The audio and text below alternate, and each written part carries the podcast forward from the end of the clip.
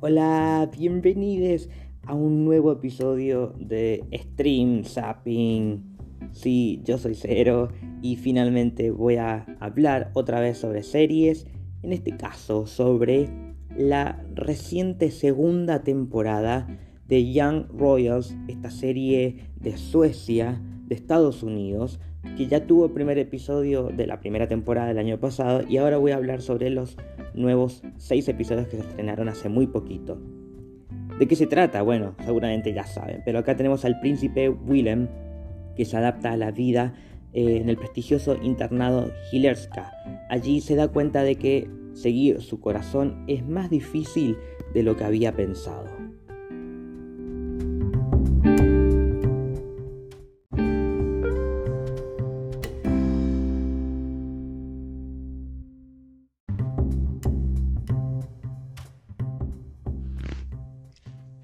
Esta es la primera vez que hablo de la segunda temporada de una serie donde la primera temporada ya tiene su episodio acá en, en Zapping, pero no es la primera vez que veo la segunda temporada de una serie que ya tenga episodio.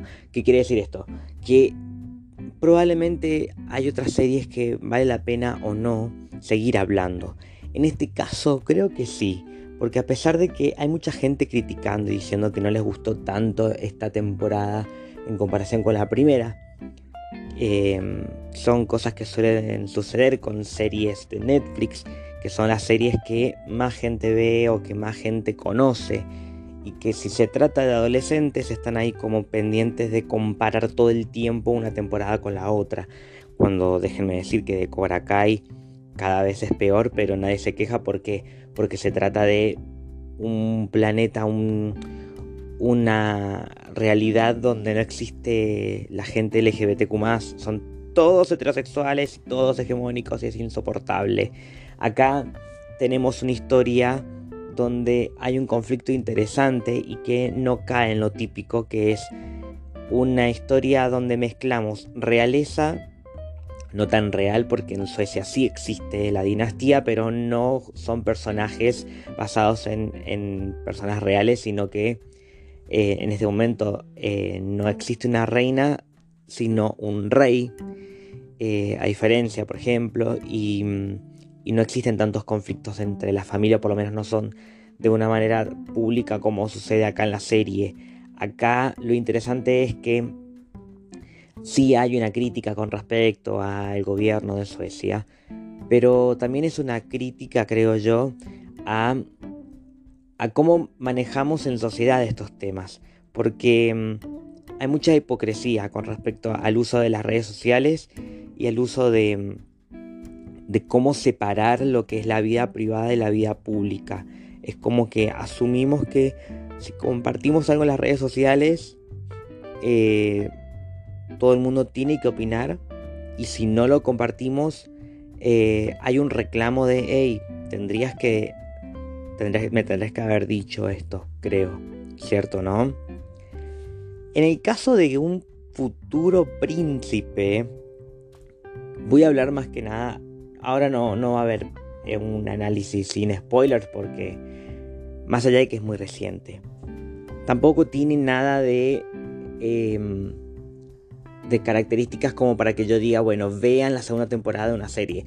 Primero tienen que ver la primera temporada, si no, no van a entender nada. Em, y ya tiene su análisis.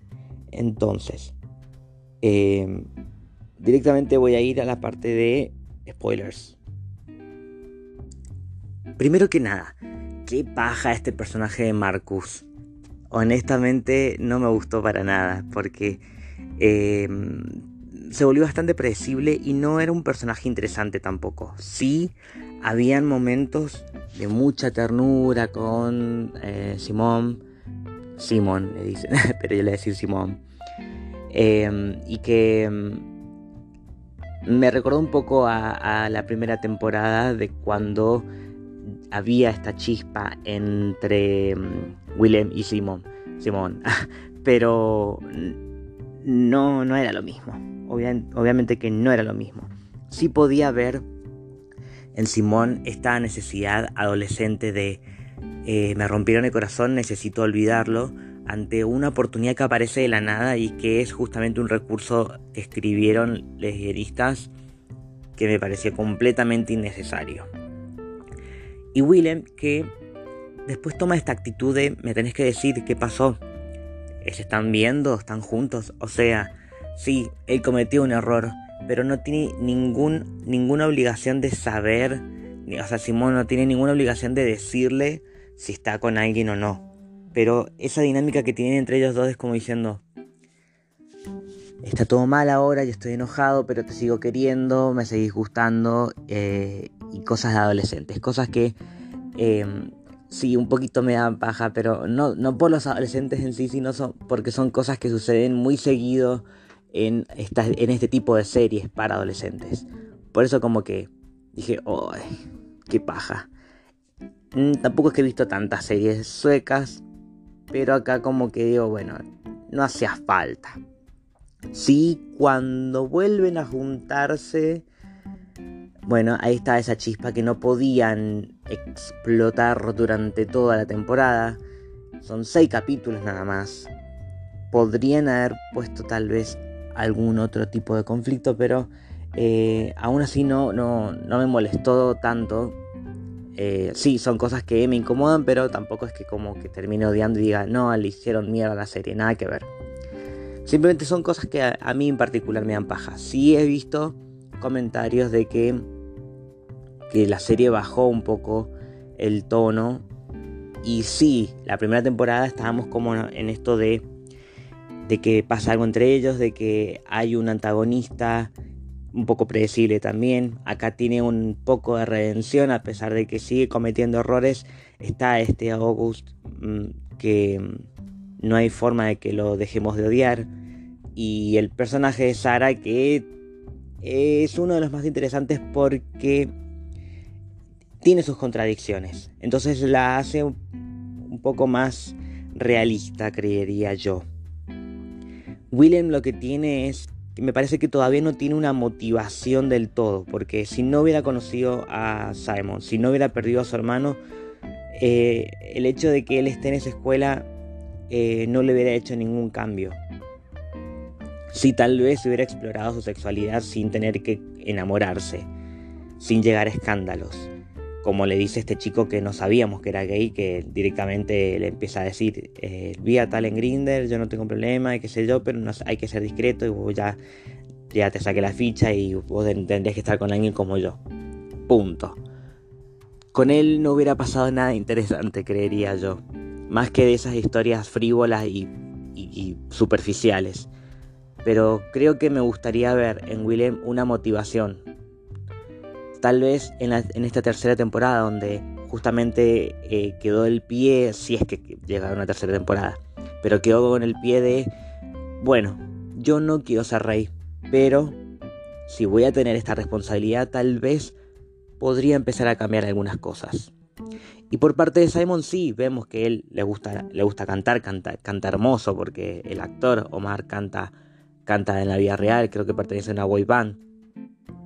Eh, canta hermoso. Entonces vemos que tiene una motivación, además de que es un chico aplicado porque por algo es becado y estudia y quiere pertenecer de alguna forma a algo.